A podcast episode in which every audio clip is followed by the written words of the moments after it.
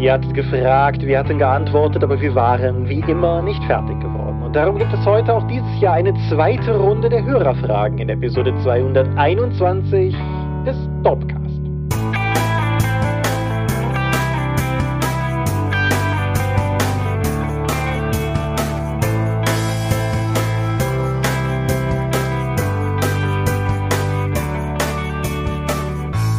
Hi und herzlich willkommen zur Episode 221 des Dopcast. Aber wir haben uns heute versammelt, über Dinge zu reden, die mit Rollenspiel zu tun haben. Und wenn ich wir sage, dann meine ich zum einen dich. Michael Skopje-Mingas, guten Abend. Und zum anderen mich, Thomas Michalski. Hi, und worüber reden wir heute? Uns, beziehungsweise die Fragen, die ihr an uns gestellt habt. Genau, es ist der zweite Teil der Hörerfragen, des Hörerfragenteils der Jahresumfrage. Ist ein bisschen spät dieses Jahr, aber wir wollten es nicht direkt nach der Kaffeeklatsch-Episode machen, als du Covid hattest und dann haben wir zwei Folgen nicht gemacht, weil ich Covid hatte. Und ach, jetzt ist halt Mai. Nee, es ist noch April, wenn diese Folge online geht. Und morgen ist Mai und dann machen wir halt heute den zweiten Teil der Hörerfragen. Ich denke, das ist dennoch okay. Aber bevor wir zum neuen Teil kommen, müssen wir auf den alten Teil schauen, sprich Feedback. Ist dir irgendwas ins Auge gefallen? Ja, also erstmal vielen Dank für die Entscheidungsparalysen-Antworten.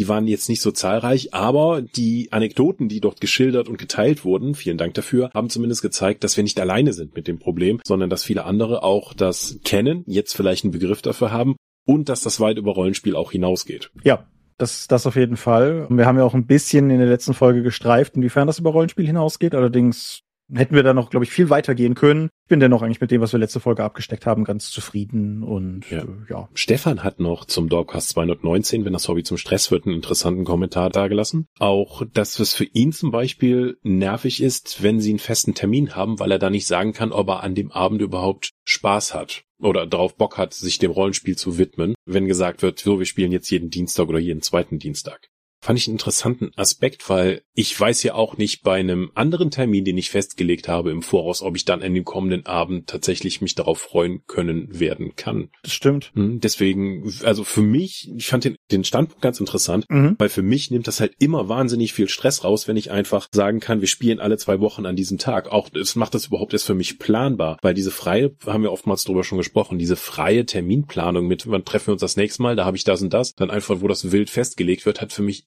immer zu mehr Konfusion und auch zu mehr Stress geführt. Ja, aber selbst wenn du, selbst wenn du es anders handhabst, ich habe ja mittlerweile beide Formen in verschiedenen Runden. Unsere D&D-Runde beispielsweise spielt jetzt immer jeden ersten Samstag im im Monat und andere Runden, wie die andere, die, die Runde, die ich habe, die sucht sich halt immer den nächsten möglichen Termin, wo alle können. Egal wie. Auch da, wo wir nicht festlegen, sondern über lange Zeit peilen müssen, müssen wir halt in der Regel über einen relativ großen Intervall tatsächlich gehen, einfach weil wir äh, alle aus unterschiedlichen Gründen sehr viel beschäftigt sind und deshalb halt das nächste verfügbare Wochenende möglicherweise erst in vier, fünf Wochen ist. Und da gilt das natürlich genauso. Was weiß denn ich, in was für einer Verfassung ich bin, wenn irgendwie alleine nächstes Wochenende, geschweige denn darüber hinaus. Ich muss aber auf der anderen Seite auch sagen, ich, ich habe gar keine andere Möglichkeit in meinem Lebensalltag Hobbys zu gestalten. Also ganz egal, ob das jetzt irgendwie ein Kinobesuch ist oder ein Filmabend, ein Brettspielabend, jeden Freitag Tanztraining. So, ja, klar. Vielleicht habe ich mal mehr, habe ich mal weniger Lust, aber die Alternative wäre, dass ich keine Hobbys mehr ausübe, weil ich Spontanität einfach nicht bieten kann. Mhm. Ein anderer Punkt aus dem Beitrag war noch, dass er auch für Neulinge DSA leitet und dass das zwar an sich sehr toll wäre, aber dass er auch das Problem hat, dass halt nach der zehnten Sitzung Leute immer noch nicht wissen, wie eine Attacke gewürfelt wird. Und das ist ja wieder das Thema mit, dass die meisten Tipps sich an Spielleitung richten und wie man das besser machen kann, aber dass auch Spieler in der Pflicht sind, halt vorbereitet zum Spielabend zu kommen. Mhm. Hier gibt es den schönen Ausdruck, dass der Spielleiter nicht der Babysitter ist. Ja, da, da kommen ja zwei Sachen rein. Ne? Das ist mhm. zum einen das und das ist dann auch das, was ich im Dropcast ja auch schon ein paar Mal gesagt habe. Es ist mir bewusst, dass es häufig so ist, dass der Spielleiter, die Spielleiterin in die Rolle gerät, allgemein der Erziehungsbeauftragte einer Runde zu sein oder der Verwaltungsbeauftragte, irgendwas in der Form. Mhm. Aber es gibt eigentlich keinen Grund dafür. Ja, das ist einfach so gewachsen, beziehungsweise ist das durch Begrifflichkeiten wie Meister aus meiner Sicht ja auch nochmal weiter forciert worden. Oder es hat sich einfach innerhalb der, zumindest der deutschsprachigen Rollenspielszene auch einfach so als Usus entwickelt, dass die Spielleitung dann über, weit über das Spiel hinaus noch sich um Dinge kümmern muss, sollte. Ja, ich, ich ich verstehe auch durchaus ein bisschen, wo das herkommt, weil du bist in der spielleitenden Rolle halt auch sehr lange in irgendeiner Form schon derjenige, der die Ansagen macht oder die die Ansagen macht. Mhm. Und es ist natürlich intuitiv schon nachvollziehbar, warum Leute das dann auch auf Teile beziehen, die nicht akut zum Spiel gehören, aber äh, ja, es ist eigentlich Quatsch.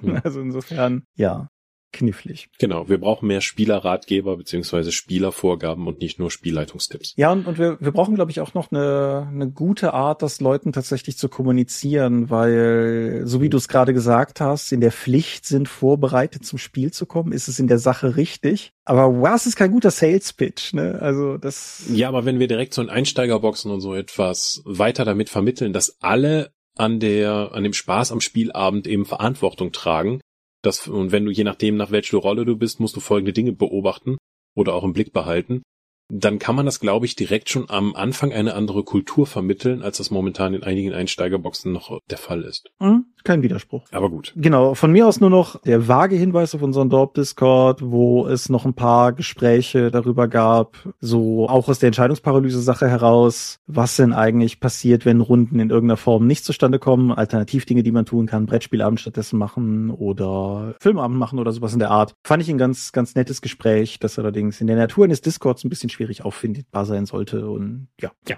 Guti. Ich war wieder als Gast in mhm. Audioformaten unterwegs. Vor bereits geraumer Zeit, Anfang des Jahres, habe ich mich bei Magabotato über Warzone unterhalten. Mhm. Die haben mich eingeladen, um über eins meiner Lieblingsspiele überhaupt zu besprechen. Und ich konnte da mal so eine Dreiviertelstunde bis Stunde dann völlig abnörden über die Entwicklung des Spiels und worum es da eigentlich geht. Wer mir dabei, also weitestgehend mir dabei zuhören möchte, wie ich einfach mal begeistert über ein Spiel über so lange Zeit spreche, kann ja mal bei den Kollegen von Margot Botato reinhören. Alles klar. Dann, also man, man konnte mich auch zu Gast wo hören, allerdings nicht wirklich, also ich war nicht zu Gast in einem Podcast, aber der Philipp, hier Nerds gegen Stefan, der Philipp, der hat Podcast-Jubiläum gehabt, nämlich fünfjähriges. Und ich war einer derer, die angesprochen worden sind, ein kleines Grußwort einzusprechen. Das ist auch in der Folge dann zu hören. Und ist eigentlich ganz charmant, wo er auch darüber spricht, also der Philipp, dass er gewissermaßen sich früher gesehen hat als sowas wie den Dorpcast auf Wish bestellt und der ist ja mittlerweile sein Ziel durchaus höher hängt und meint, wenn wir so der weiße Hai sind hier,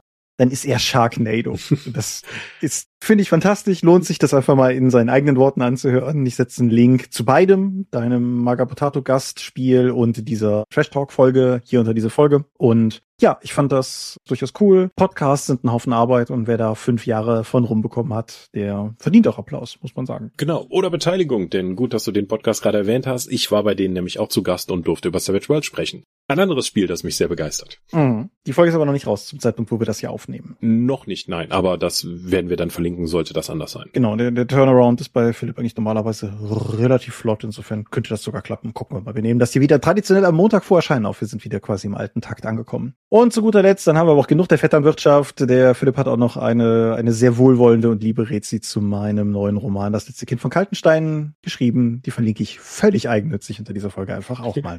Plus Amazon-Link. Ja, ja, natürlich. Könnt ihr, könnt ihr, könnt ihr uns supporten.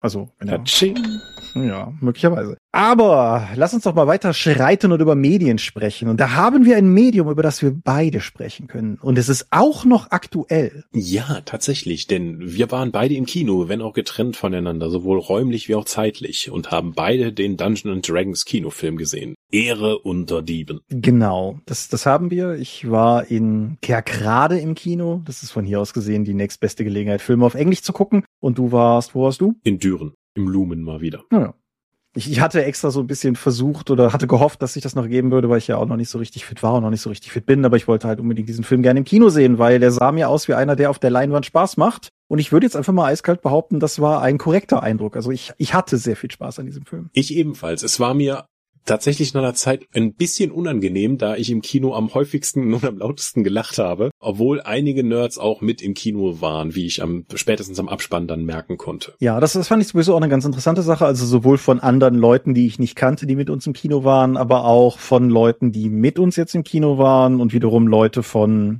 also Freunde von Freunden, die im Kino waren. Dieser Film scheint zu funktionieren, sowohl für Leute, die Hardcore-Rollenspiel-Fans seit 30 Jahren sind, oder aber auch für Leute, die eigentlich nur Bock haben, lustigen Fantasy-Film zu gucken. Also der, der ja. Film schafft tatsächlich den Spagat. Ich fand die Beschreibung als Guardians of the Galaxy halt in dem Fantasy-Setting schon nicht falsch. Ja, das, das stimmt. Der geht durchaus in eine Richtung, das hatte ich auch irgendwo gelesen. Der Dorbsche Marcel äußerte mir gegenüber den Vergleich so vom Feeling her mit dem ersten Fluch der Karibik. Das finde ich auch nicht den schlechtesten Vergleich. Einfach, weil es so ein gut gelaunter, spannender, aber jetzt nicht irgendwie drastischer Abenteuerfilm ist. Und das mhm. macht er, macht er wirklich gut. Er hat eine gewisse Leichtigkeit. Ja, ich bin sehr beeindruckt davon, wie sie den Fanservice in dem Film gelöst haben, weil unendlich viel davon drin ist und nichts davon mir aufdringlich schien. Mhm. Das, das haben sie, haben sie wirklich gut gelöst. Hast du dich auch so gefreut, als die Rostmonster zu sehen waren kurz? Ich habe mich über die Rostmonster gefreut. Ich habe mich über die D&D Zeichentrickserien Heldengruppe gefreut, die einen Cameo hat. Mhm. Ja, aber es gibt eine ganze Reihe von Sachen, die ich auch nicht erkannt habe, die man mir dann nachher gesagt hat. Trotzdem fühlte ich mich so ein bisschen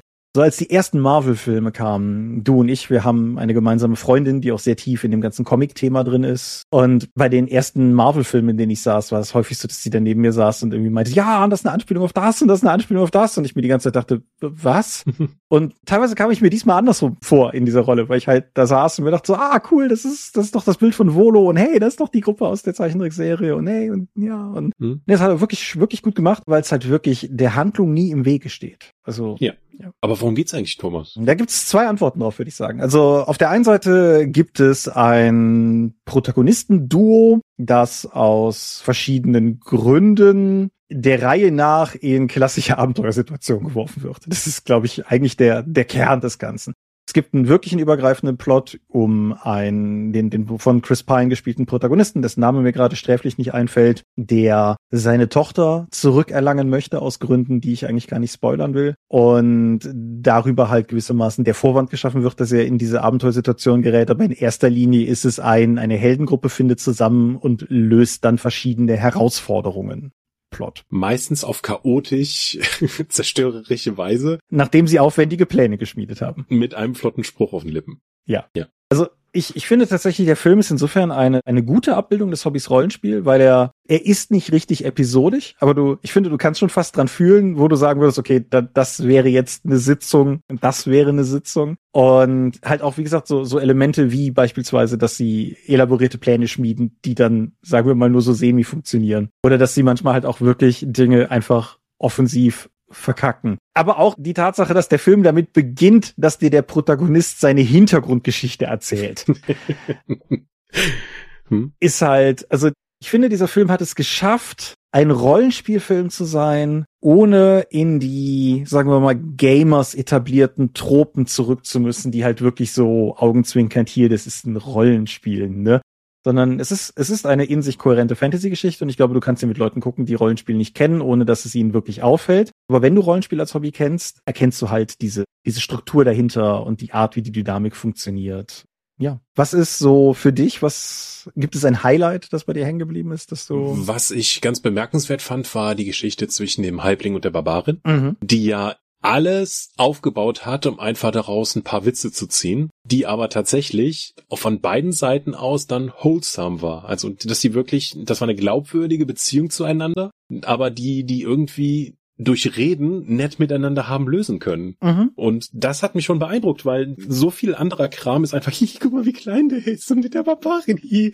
Nee, die, die haben miteinander geredet und die haben über ihre Bedürfnisse gesprochen und da gab es ein Problem und deswegen haben sie sich auseinandergelebt und dann auch gesagt, das funktioniert nicht mehr. Wir versuchen das jetzt mit anderen. Ich finde sowieso, was du, was du da ansprichst, ist insofern wichtig, als dass jeder der Charaktere in dem Film zu einem gewissen Maße Abziehbild und ein bisschen Witz auf seine jeweils eigenen Kosten ist und der Film sie trotzdem ernst nimmt. Mhm. Also auch der, der Magier der Gruppe ist ja im Endeffekt sehr, sehr tief aus der Rincewind-Schule von wie, wie Magier auch funktionieren können oder so. Ich hätte jetzt fast Orko von He-Man gesagt, aber. Ja, irgendwie sowas, aber trotzdem, auch der hat seine Charaktermomente. Auch der hat eine Chance, mhm. eine Charakterentwicklung durchzumachen und ernsthafte Gespräche mit anderen Leuten zu führen. Und das ist wirklich bemerkenswert, finde ich. Mhm. Wobei ich ich finde, die Druidin kommt dabei am schwächsten weg, weil die ja fast nur eine externe Motivation hat durch ihre kaum etablierte Organisation, die da noch dabei ist. Aber selbst die war okay. Mhm. Ja, ich denke, für, für D&D-Leute hat es einen ganz klaren, jetzt nicht charaktergetriebenen, aber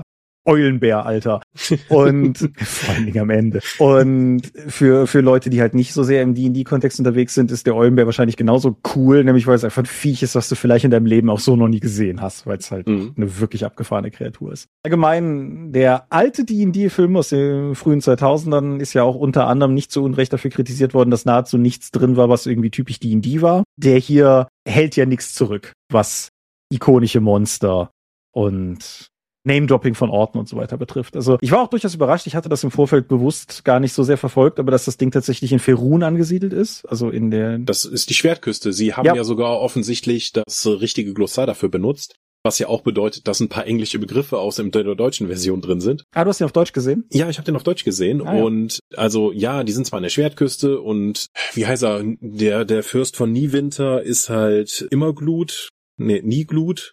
Never, Never Ember im Englischen. Never Ember, nie Glut, ja. Und aber trotzdem sind sie dann im Shadow Vale und im Underdark unterwegs. Hm. Weil wie aus irgendwelchen Gründen scheinen die Leute ja davon überzeugt zu sein bei Wizard of the Coast, dass diese Begriffe nicht übersetzt werden dürfen. das hatten wir ja damals auch, als wir an den Büchern gearbeitet haben. Ich glaube, wir haben ein paar von denen in der allerersten Auflage vom deutschen Grundbuch auf Deutsch noch rausbekommen. Ich meine, das hat man uns erst danach eingenordet, aber ja. Ja, das, das war mal der Schattensaum statt, statt Shadow Vale, aber später hat man gesagt, nee. Ja. Das ist, das, das wirkt dann auch ein bisschen random. Ich glaube nicht, dass es irgendjemand, der nicht in dieser Übersetzungsproblematik drin steht, so aufgefallen wäre. Bei mir hat das schon Spitzen gesetzt. Auf der anderen Seite wirft das eine Frage auf, die wir heute in dieser Folge nicht diskutieren sollten, nämlich inwiefern Leute mittlerweile auch einfach völlig abgestumpft sind, was englische Begriffe betrifft und das vielleicht auch einfach gar nicht mehr. So random reingestreut werden, meinst du? Ja, genau. Oder ob das immer noch weird wirkt. Ja, weiß ich nicht. ja, deutsche Sprache ist auch ohne Anglizismen cool.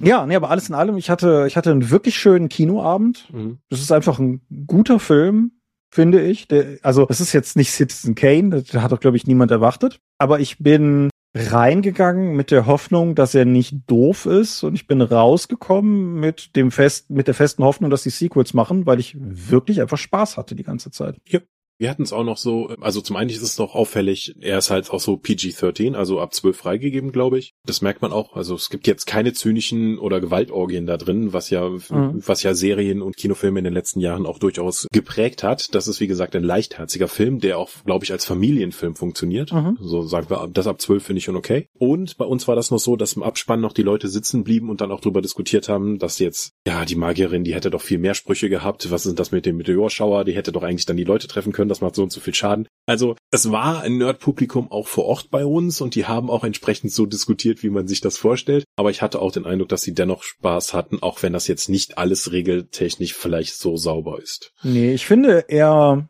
er macht es gut genug. Mhm. Er ist vielleicht nicht 100% regelakkurat, aber du kannst Zauber wiedererkennen, du kannst Artefakte wiedererkennen, du kannst NSC wiedererkennen, du kannst einen fantastischen Drachen wiedererkennen. Hier. Und insofern, nee, also ich finde alles richtig gemacht. Ja, auch von mir dicke Empfehlung. Und wenn es geht, auch noch am besten im Kino schauen. Ansonsten gibt's ja, wird er wahrscheinlich nicht allzu lange noch entfernt ins Heimkino kommen. Ich denke auch, es ist ein Paramount-Film, das heißt Paramount Plus wird den wahrscheinlich irgendwann streamen, plus natürlich Blu-ray und kannst du kaufen und so weiter. Wir haben vor Beginn der Folge mal gecheckt, also zumindest in Aachen und gerade läuft er in diesem Wochenende noch, wo das Ding online geht, falls ihr jetzt in der Ecke seid, go. Und scheint, also es sah noch nicht so aus, als wenn der aus dem Kino rauskommen würde. Scheint auch recht erfolgreich zu sein, was ja umso mehr die Chancen erhöht, dass, dass wir da mehr von kriegen. Fände ich auf jeden Fall gut. Aber gut. Genau. Kommen wir zum wichtigen Thema. Uns. Genau. Dann, dann lass uns doch auch direkt mal mit einer Frage einsteigen, die das Übel an der Wurzel, nämlich uns, packt. Umfrageteilnehmer 47 fragt, wie fühlt es sich für euch an, berühmt zu sein? Bin selbst Lehrer an einer großen Grundschule einer 30.000er Stadt und daher in der lokalen Zielgruppe 6 bis 10 berühmt. Mich nervt das schon. Fühlst du dich berühmt? Nee. nee, also erstmal muss man natürlich ganz klar sagen, dass Rollenspiel massivste Nische ist. Also wir reden von ein paar 10.000 Spielern oder so. Und selbst von diesen paar 10.000 Leuten werden nur ein Bruchteil mich kennen. Ich war jetzt lange Zeit im Streaming und in Videos unterwegs, deswegen ist mein Gesicht vielleicht eher bekannt, aber berühmt würde ich mich nicht nennen, nein. Felicia Day hat mal den, wie, wie hat sie es genannt? Situationally Famous, glaube ich, hat sie es getauft. und das, das trifft es ganz gut ich werde erkannt, genauso wie du, auf Conventions. Mhm. Ich meine, in der Rollenspielszene ist das auch nochmal so eine Sache, weil irgendwann kennst du die einfach alle. Es ist halt auch da eine kleine Szene von, also die Leute, dieselben Leute, die auf die Conventions gehen, das, irgendwann hast du da halt auch mal alle Hände geschüttelt gefühlt, was kein Ja, Grund das, das macht aber das berühmt wieder ein bisschen Genau. relativiert, weil Ja, Ja klar, ich war auf der Heinzcon, da glaube ich gar nicht, gar nicht im Dogcast drüber gesprochen, als ich, ich war ja in Köln auf der Heinzcon, der letzten Heinzcon, also zumindest unter dem Namen, der Con des Uhrwerk Verlags. Und das war halt wieder quasi ein Klassentreffen aus 150 Leuten, die sich gut kennen seit zehn Jahren. Von daher, da bringt mir überhaupt nichts, dass ich jetzt irgendwie berühmt in Anführungszeichen sei, weil die ganzen Leute kenne ich. ja. Ich bin, glaube ich, in meinem Leben dreimal von Leuten auf der Straße angesprochen worden. Alles noch in Aachen, hier in Schleiden. Ja gut, hier kennt mich jeder, weil es ist die Eifel, aber hier, hier kennt mich niemand als der Ulysses-Mensch. Ja, du bist doch deinem Vater sein Sohn. Ja, ja, genau, dem Rainer Michalski singe jung. Mm, Meine Lieblingsbegegnung diesbezüglich war in einem GameStop, wo mich jemand ansprach mit den Worten, "Äh, bist du nicht der Thomas Michalski von Ulysses Spiele? Und dann sagte ich ja. Und dann sagte er, cool. Und ging. ja, Das verfolgt mich seit langem. Ansonsten bin ich, bin ich einmal am Fahrkartenautomat und einmal, und da kommen wir der Sache schon näher, bin ich im Zug an der Stimme erkannt worden, als wir, ich glaube, zur Spiel gefahren sind. Zur Spiel oder zur RPC. Nee, muss RPC eigentlich gewesen sein. Egal, auf jeden Fall. Damit erschöpft es sich. Insofern ist das mit der Berühmtheit recht überschaubar. du hast dein Gesicht aber auch nicht so häufig in der Kamera gehalten. Ja, das ist völlig korrekt, ja. Und bin natürlich auch ansonsten ohnehin eine sehr ähm, zurückgezogen ist zu hart gesprochen, aber es ist verhältnismäßig nicht so einfach, mir mittlerweile irgendwo zu folgen, weil ich mich ja aus den meisten öffentlichen Sachen weitestgehend zurückgezogen habe. Das führt uns äh, in gewisser Weise in Verlängerung zu einer zweiten Frage, die uns erreicht hat, nämlich, wie kann ich werden wie ihr, wenn ich mal groß bin? Ich möchte niemandem ja was Schlechtes, deswegen weiß ich nicht, ob ich da weitere Hinweise drauf geben möchte. Äh, lernt was Vernünftiges, Leute. Ja, wir haben letztes Mal groß und breit drüber gesprochen, ob ein, ein Geisteswissenschaftsstudium etwas Vernünftiges ist oder nicht, aber An sich ja, ja. ähm, kommt drauf an, was deine Lebensziele sind. Also ich kann ja nicht aufhören, darauf hinzuweisen, dass wenn man in der Rollenspielbranche arbeiten möchte, das können Vollzeit halt eine zweistellige Zahl von Menschen im deutschsprachigen Raum. Ja. Mehr Stellen gibt's einfach nicht, dafür ist der Markt zu klein. Das heißt, wir beide sind eine, eine Speerspitze.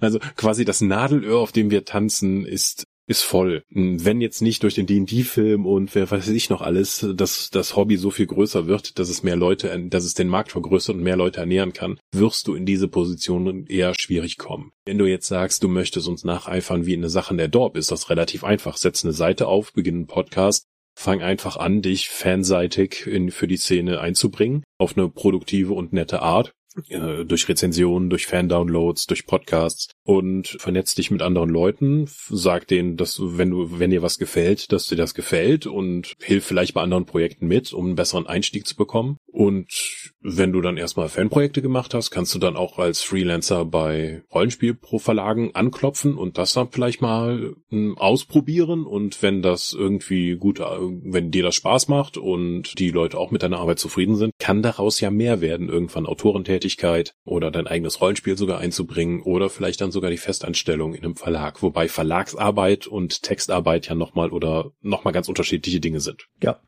Ja. Bei den Großteil meiner Arbeit als Redakteur ist halt quasi effektiv Verwaltung. Ja. Ich arbeite mehr mit Excel und Outlook als mit Word oder anderen Schreibprogrammen. Von daher. Ja, ist bei mir auch so. Was, was ich de facto mache, ist ein Verwaltungsposten. Genau. Das sage ich, das meine ich nicht abwertend, aber das muss einem einfach klar sein. Es gibt einen Grund dafür, dass ich privat Romane schreibe, weil auf der Arbeit schreibe ich, so das letzte größere Ding, was ich geschrieben habe, war der Tales from the Loop Deutschland Band, das ist jetzt auch schon eine ganze Weile her. Das schlägt ein bisschen die Brücke zur nächsten Frage. Das ist ein ganzer Wust von Fragen, die Nutzer 55, das ist ein bisschen witzlos, aber wie auch immer, reingeschickt hat. Und zwar, Ein bisschen was von Paranoia, wie du das hier präsentierst. oder? Warum habt ihr trotz eurem Beruf noch nicht den Spaß am Rollenspiel verloren? Ist das so, Nutzer 55?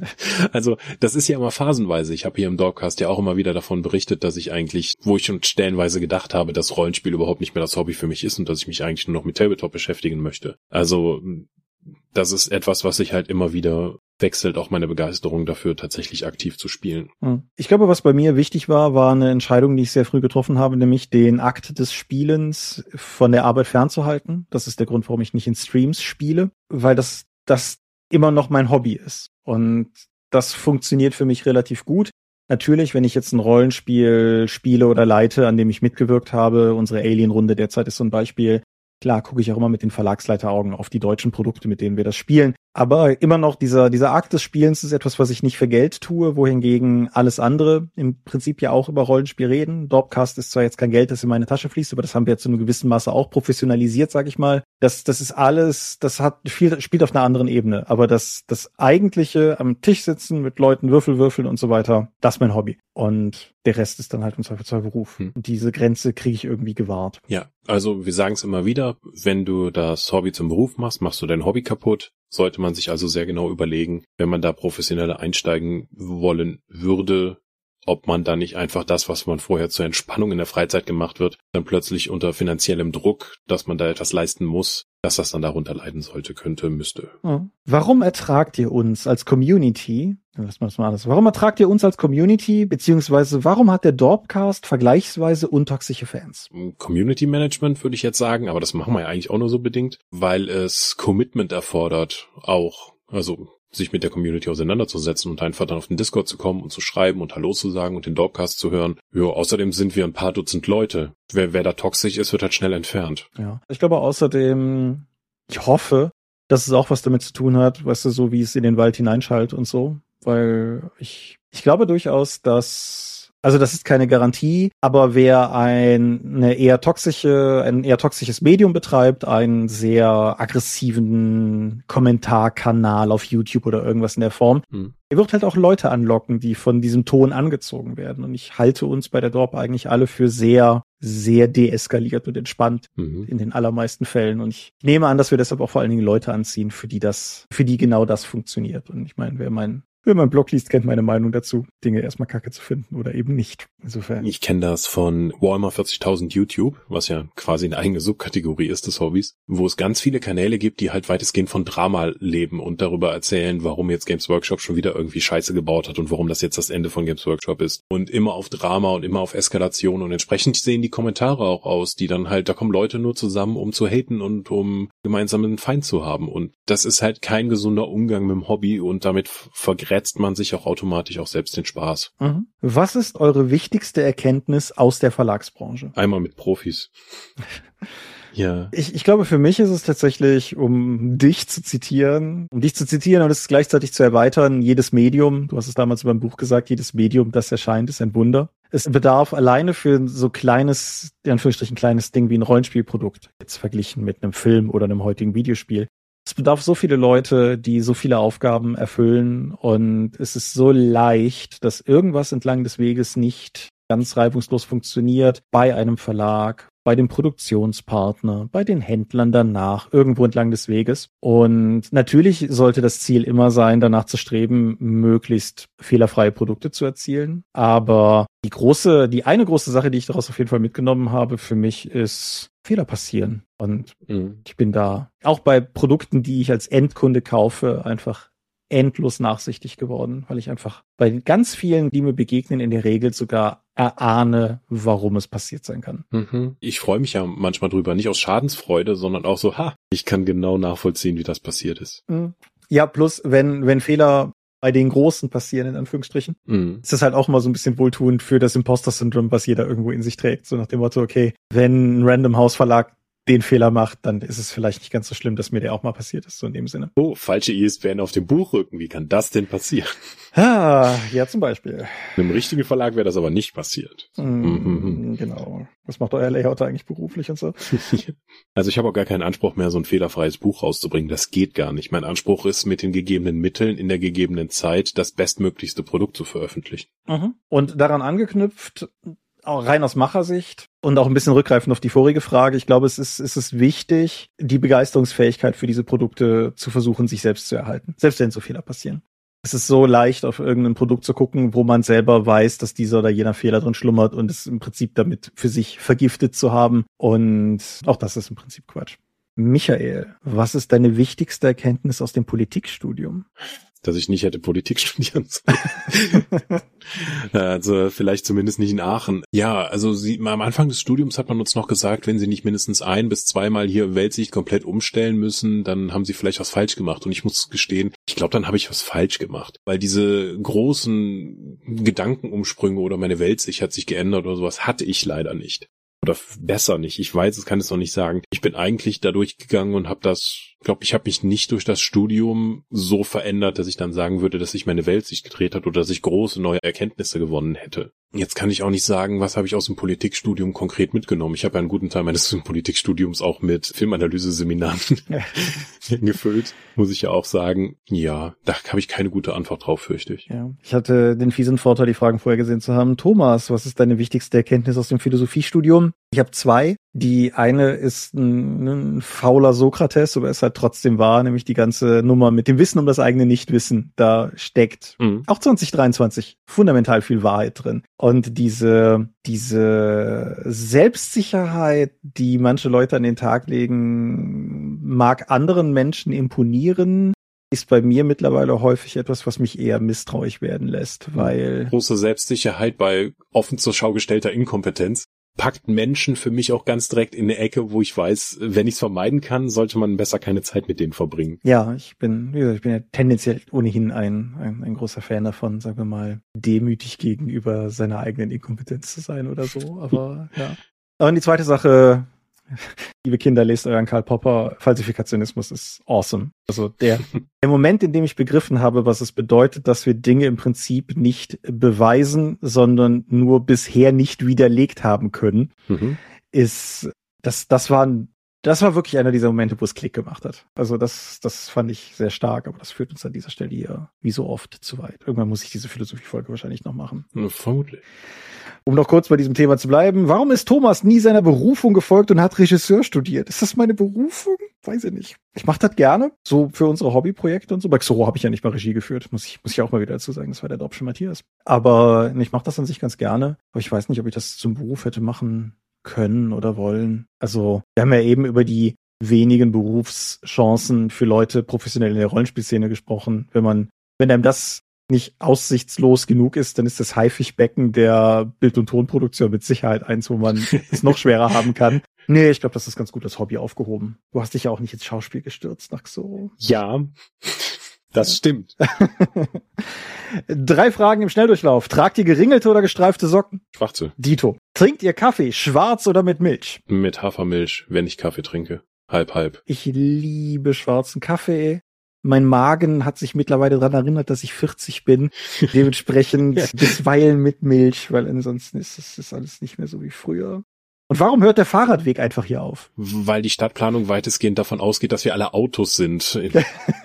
Städte werden für Autos konstruiert, nicht für Menschen. Das ist sehr wahr. Sehr traurig und sehr wahr. Konsumiert ihr Medien mehrfach? Selten, aber ja. Ich hätte diese Frage verneinen müssen, wenn wir das, sagen wir, vor zwei Jahren gemacht hatten oder so. Oder vielleicht vor drei, ich weiß nicht genau. Ich habe es sehr lange so gut wie gar nicht gemacht. Aber, boah, nee, mittlerweile auch schon mehr. Egal. Auf jeden Fall seit einer Weile habe ich das angefangen und muss sagen, ich finde es eigentlich immer interessant. Ich habe ja Dune noch mal gelesen. Ich habe mhm. die William Gibson Bridge Trilogie die letztes Jahr noch mal gelesen. Das war war wirklich spannend, noch mal im Kontext zu sehen. Ich lese gerade die William Gibson Blue Ant Trilogie noch mal, selbe Erfahrung. Hab Interview mit einem Vampir noch auf dem Nachttisch liegen, weil ich das danach auch noch mal lesen möchte. Also ich finde es momentan tatsächlich sehr bereichernd, Medien noch mal zu konsumieren. Wir hatten doch sogar eine Episode dazu. Nachdem ich Transmetropolitan ja nochmal gelesen habe, mhm. habe ich ja das eingebracht, Medien nochmal neu zu konsumieren, weil man sich selbst ja verändert hat und wie das, wie das den Blick auf das Medium verändert. Mhm. Weil das ist ja in der Regel fix. Ja. Nur du hast dich verändert und damit auch eine andere Perspektive auf die Rezeption des Mediums und das, was du daraus mitnehmen kannst. Mhm. Warum zum tollwütigen Eichhörnchen habt ihr noch nie eine Folge zu Buffy gemacht? Ja, stimmt. Wir hatten eine Akte X-Episode. Buffy und Angel wäre eigentlich auch naheliegend. Ja. Sollten wir uns mal auf die Sollten wir uns mal auf die Agenda nehmen. Ja, sehe ich, sehe ich durchaus auch so. Wie staffeln sich eure Prioritäten hinsichtlich des Nerdtums? Gibt es da klare Abgrenzungen in dieser Weise? Mm. Das ist halt auch relativ fluide. Es gibt dann schon mal ein paar Monate, wo ich mich sehr stark auf Videospiele konzentriere. Mhm. Dann ein paar Monate, wo ich dann schon mal sehr viel mit Miniaturen spielen, bemalen und Tabletop mache und dann halt sehr intensive Rollenspielmomente. Und dann auch Zeiten, wo halt alles brach liegt, weil momentan anderer Kram wichtig ist oder ich so gestresst bin, dass ich zu gar nichts komme. Deswegen kann ich da keine wirkliche Priorität nennen, weil sich mein Leben, weil mein Leben nicht stabil genug ist, um so solche Priorisierung vorzunehmen. Nee, ich glaube, ich glaube, die konstanteste Konstante bei mir ist das Lesen, also Belletristik mhm. und Sachbücher, nicht Rollenspiel lesen unbedingt, aber das Lesen von Büchern. Videospiel ist auch, im Prinzip, seit ich meine Switch gekauft habe, würde ich sagen, ist das wieder sehr viel weiter oben bei mir. Das war, war eine gute Entscheidung, würde ich sagen. Aber ansonsten ist es auch bei mir sehr von allen Umständen abhängig. Wo nehmt ihr eigentlich die ganze Zeit für eure Projekte her? Auch, woher nehmt ihr die Zeit für die ganzen Projekte? Auch, woher nehmt ihr all die Zeit? Ich habe nicht den Eindruck, dass ich sonderlich viel Zeit in Projekte stecke.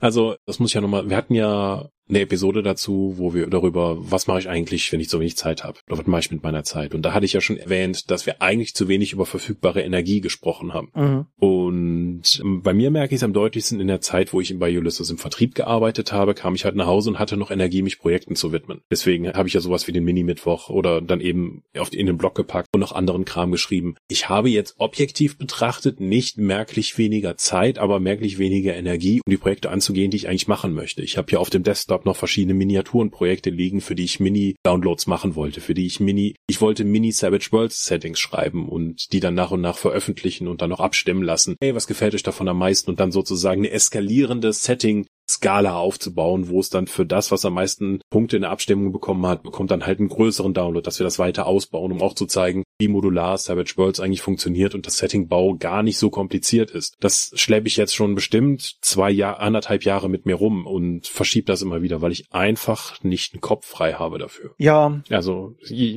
ganze Projekte. Es gibt so viel mehr, zu dem wir nicht kommen. Ich glaube, das, ich glaube, das ist genau der Punkt. Man, man sieht halt, was fertig wird. Es kann niemand das Meistertask-Board sehen mit den Dorp-Projekten, die alle nicht da sind. Es gibt halt ein paar Sachen, da nehme ich mir durchaus bewusst Zeit für, so wie halt meine Romane und natürlich ein paar Sachen, die wir einfach fest geblockt haben, wie zum Beispiel den Dorpcast. Aber je, je mehr Zeit vergeht, desto mehr merke ich auch, dass es mir am Ende des Tages halt auch gut tut, nicht alle Zeit für Projekte zu planen, sondern auch bewusst, sagen wir mal, Freiräume zu lassen für so Sachen wie einfach mal auf der Couch sitzen und lesen. Du meinst artätliches Verhalten? Ja, exakt das. Ja, exakt das. Ein Rückgriff, ja. ein Rückgriff, wie schön. Hm, fantastisch. Nein, ich finde die Begriffe nicht nur gut, ich kann das auch total nachvollziehen. Mhm. Ich betone immer wieder, dass so etwas wie Unterhaltung oder Entspannung halt wirkliche Werte sind, auf die man hinarbeiten kann, beziehungsweise die man sich auch nehmen muss. Das ist jetzt nicht in der Hustle Culture, in der wir leben, immer du musst mehr machen, warum nutzt du deine Zeit nicht produktiv, du könntest dich ja auch selbst hier verbessern. Ich glaube immer noch, dass das wahnsinnig toxisches Verhalten sich selbst gegenüber ist. Mhm. Es gibt ein paar Menschen, die funktionieren so, die bereichert das, wenn sie arbeiten können und wenn sie da einfach noch was sehen. Ich bin keiner davon. Und ich habe auch, glaube ich, dieses Jahr immer mal wieder Raubbau an mir selbst betrieben, indem ich eben versucht habe, noch ein paar Projekte zusätzlich reinzudrücken, weil ich die gerne hätte. Aber am Ende habe ich dann weniger geschafft, weil ich einfach, weil mir einfach die Energie fehlt, die ich durch dieses artätliche Verhalten eben erstmal wieder aufbauen hätte können. Mhm. Ja, ich meine, ich befinde mich jetzt momentan ja sowieso noch in einer Situation, wo mein Körper mir ein bisschen häufiger sagt, alter Schicht. Aber generell, also ich, ich glaube, Hustle Culture ist etwas, wo wir mal in einer Müssen wir mal einen Vorwand finden, dass wir da eine halbe Stunde drüber ranten können, aber da habe ich auch, habe ich auch Gedanken zu, ja. Was in der irgendwas mit Medienbranche? Ja, ja. Findest du, ja? Ich, ich fürchte schon, ja. Warum erzählt ihr in der Medienschau nie über andere Pen-and-Paper-Rollenspielprodukte? Haben wir schon mal beantwortet, ist aber vielleicht nochmal wert zu reiterieren. Also nie stimmt nicht nur extrem selten inzwischen. Ja. Wir haben uns am Anfang, als wir, oh, beziehungsweise die letzte Rezi, die ich noch geschrieben habe, war, ist jetzt über, ist fast elf Jahre her. Das hängt einfach damit zusammen, ich arbeite in der Rollenspielbranche. Wenn ich jetzt irgendwie eine kritische Auseinandersetzung mit einem Rollenspielprodukt mache, finde ich, hat das ein sehr starkes Geschmäckle, wenn, sowohl wenn ich das positiv bewerte, wie auch wenn ich es negativ bewerten würde. Ja, ich, wie ich immer sage, es, es gibt zwei Arten von Produkten, die, die von uns sind und die von Wettbewerbern sind. Mhm.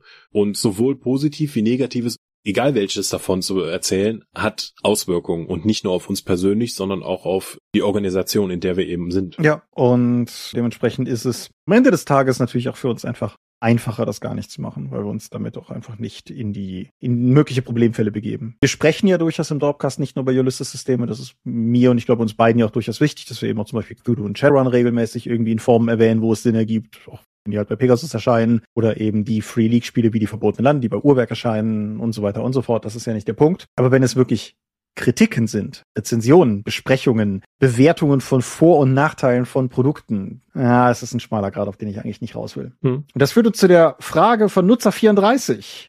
Sterbe ich, wenn ich mich zweimal halb tot lache? Nein, das ist, das geht ja nicht davon aus, dass du jeweils 50 Prozent deines Gesamtvolumens ausgibst, weil du verlierst ja jeweils 50 Prozent deiner aktuellen Lebensenergie, würde ich sagen.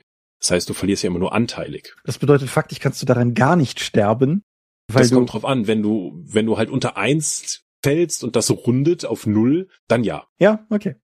Gut. Haben wir das geklärt? Aber an sich halbierst du halt gegen unendlich. Hervorragend. Gut.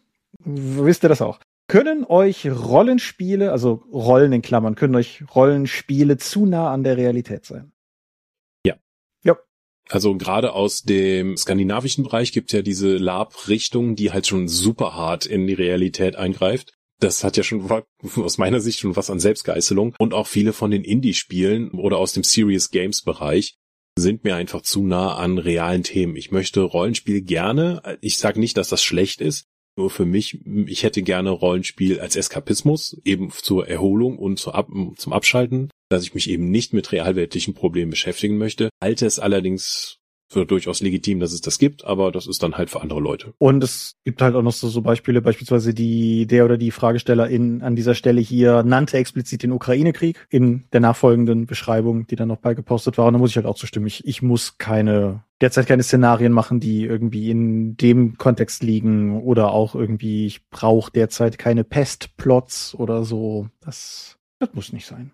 Denkt ihr, man könnte Vampire vor fünf mit Savage Worlds umsetzen? Ich habe das Gefühl, ihr werden wir gegeneinander ausgespielt.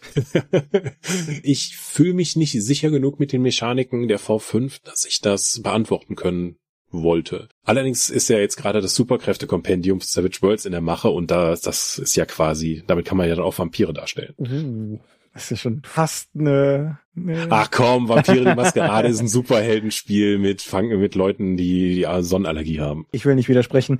Hm, ich würde sagen, ich kann mir sehr gut vorstellen, dass du das Setting von Vampire die Maskerade auf Savage Worlds übertragen kannst.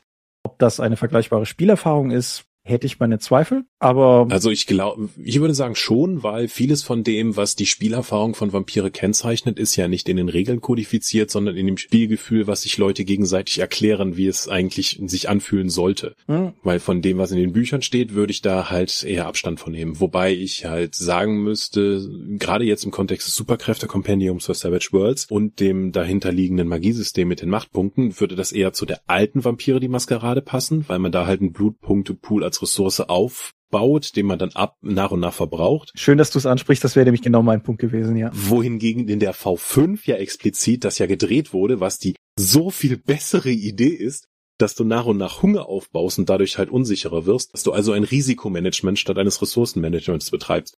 Und das kenne ich so zumindest bei Savage Worlds noch nicht. Nee, das wäre was, was man wahrscheinlich irgendwie ein bisschen homebrewen müsste, aber mhm. ja. Das ist ja eine kleine Setting-Regel, die man dann aufbauen kann, aber ich denke, dass das möglich wäre. Vielleicht schreibe ich dazu mal bei Ulysses irgendeinen Blogartikel auch im Kontext Superkräfte-Compendiums, wie man damit übernatürliche kontemporäre Horrorszenarien spielen können könnte. Alles klar, mach's, mach's nicht zu direkt, dann muss es nicht in die Freigabe geben. So, wir sind zeitlich schon relativ weit. Ich habe noch fünf Fragen. Machen wir sie schnell, sie sind auch alle eher dubios. Wer von euch könnte sich für ein Tabletop interessieren, das ein Tanzturnier simuliert? Niemand. ich, ich denke, das ist eine korrekte Antwort. Wenn die Welt morgen in einer Zombie-Apokalypse untergehen würde, Team Survivor oder würdet ihr aufgeben und hoffen, dass alles schnell vorbei ist? Ich lasse einfach die Tür zu und gucken mal, wie lange ich durchhalte. Weil teilnahmslos in meinem Keller sitzen kann ich. Ja, ich. Ansonsten bin ich relativ schnell Zombiefutter. Ich wäre vermutlich auch relativ schnell Zombiefutter, aber aufgeben ist keine Option. Insofern muss ich gucken, wie viel Eifel-Prepper-Gene in meinem Körper sind, wenn es hart auf hart kommt. Und dann, dann schauen wir mal. Dorpgast sendet weiter, bis nicht mehr geht. Wann kommen die exklusiven Dorp-Sammelminiaturen? Äh, also Dorp eher nicht. Mystics of Gaia vielleicht. Ja, ja, womöglich. Treibt ihr euch schon auf Mastodon rum oder hat euch Twitter die Social Media ganz vergrault? Nein, ich bin nicht auf Mastodon. Warum soll ich ein Problem mit einem anderen ersetzen? Das ist ja wenigstens mal so wie Google Plus, ein soziales Mediennetzwerk, was mir gefällt, weil da einfach keine Leute sind. Ja, ich sehe das ähnlich. Ich halte Social Media für ein immenses Problem, aber weiß auch, dass ich es nicht wegzaubern kann. Dementsprechend mache ich das Einzige, was ich kann und meide es, so gut es geht. Letzte Frage, eine sehr wichtige. Wieso macht ihr kein Rollenspielrestaurant in Köln auf? Essen und zocken mein Traum. Hatten wir das nicht lange diskutiert mit der schwarzen Fritte, die, die Pommesbude in Köln? Ich hätte jetzt geschworen, dass es die schwarze Wurst gewesen wäre. Ja, aber es ist. Ja, es, es war sehr lange während des Studiums unser Plan, dass, wenn, wenn das alles gar nirgendwo hinführt, machen wir das Einzige, was Germanisten beruflich machen können. Dann machen wir halt eine Pommesbude auf. Weil wir zu dem genau. Zeitpunkt zumindest ja beide auch sehr begnadete Köche waren. War das dann die schwarze Wurst oder die schwarze Fritte? Genau. Und dann haben die, die Menüpunkte dann eben entsprechend auch thematische Namen, aber Ja. Ja nun, bevor ich jetzt irgendwelche Germanisten-Pommesbuden-Witze aufmache, ja. Das wär's. Das waren die Fragen, die ich für heute markiert hatte. Cool, da sind wir durch für dieses Jahr. Yay. Dann ja, ich guck mal, ein, zwei, ein, zwei Sachen streue ich vielleicht noch in folgenden Kaffeeklatschen ein. Aber ich denke, so im Großen und Ganzen dürften das die zentralen Fragen gewesen sein. Und wenn ich eine vergessen habe, die ihr gepostet habt und von der ihr meint, dass es sträflich ist, dass wir nicht darüber gesprochen haben, dann sagt er mir einfach nochmal Bescheid. Guti, vielen Dank für eure interessanten Fragen. Ich hoffe, die Antworten waren zufriedenstellend und wenn nicht, lasst es uns wissen. Genau. So. Das bringt uns natürlich zu dem zentralen Punkt einer jeden Folge. Wir sind die Dorp.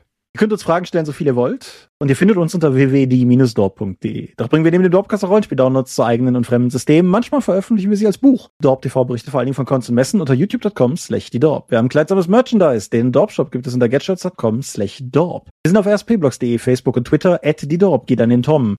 Meine Webseite gibt es unter thomas-michalski.de. Wir haben einen eigenen Discord-Server unter discord.die-dorp.de und wir veranstalten die Drakon, die kleine sympathische Pen Paper Convention in der Eifel, das nächste Mal vom 15. bis 17. September dieses Jahr. Und möglich wird das alles durch eure milden Spenden auf Patreon. Paywalls gibt es keine und wird es niemals geben und die Infos warten auf patreon.com slash die Dorp. Vielen Dank für die Fragen und die ganze Episode. Ich hoffe, ihr hattet eure Unterhaltung mitgenommen. Wir hören uns in zwei Wochen wieder. Bis denn. Genau. Und guckt den D&D-Film, der ist wirklich gut. Und ich will, will da mehr von haben. Oleo. Und bis zum nächsten Mal sage ich Adieu und ciao, ciao. Tschüss.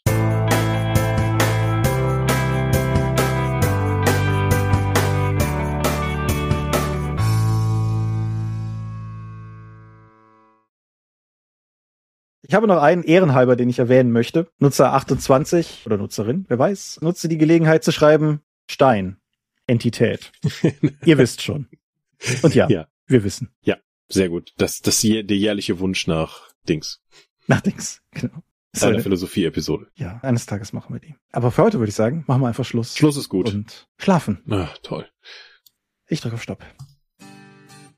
Auch in diesem Monat möchten wir euch an dieser Stelle für eure großzügigen Spenden auf Patreon danken, denn nur durch eure Unterstützung ist dieses Projekt in der heutigen Form möglich. Und unser besonderer Dank gebührt dabei wie stets den Dorp Ones, also jenen, die uns pro Monat 5 Euro oder mehr geben. Und im April 2023 sind das Aika, Alishara, Vitus Arcanion, Arudwan aka AGS, Lambert Behnke, Big Bear, Creatio ex nihilo, Daniela, Daniel Doppelstein, Dorifer, Joachim Eckert, Exeter, Excalibert, Björn Finke, Kai Frerich, Marcel Gehlen, Alexander Hartung, Jörn Heimeshoff, Hungerhummel, die 100 Questen Gesellschaft, Stefan Lange,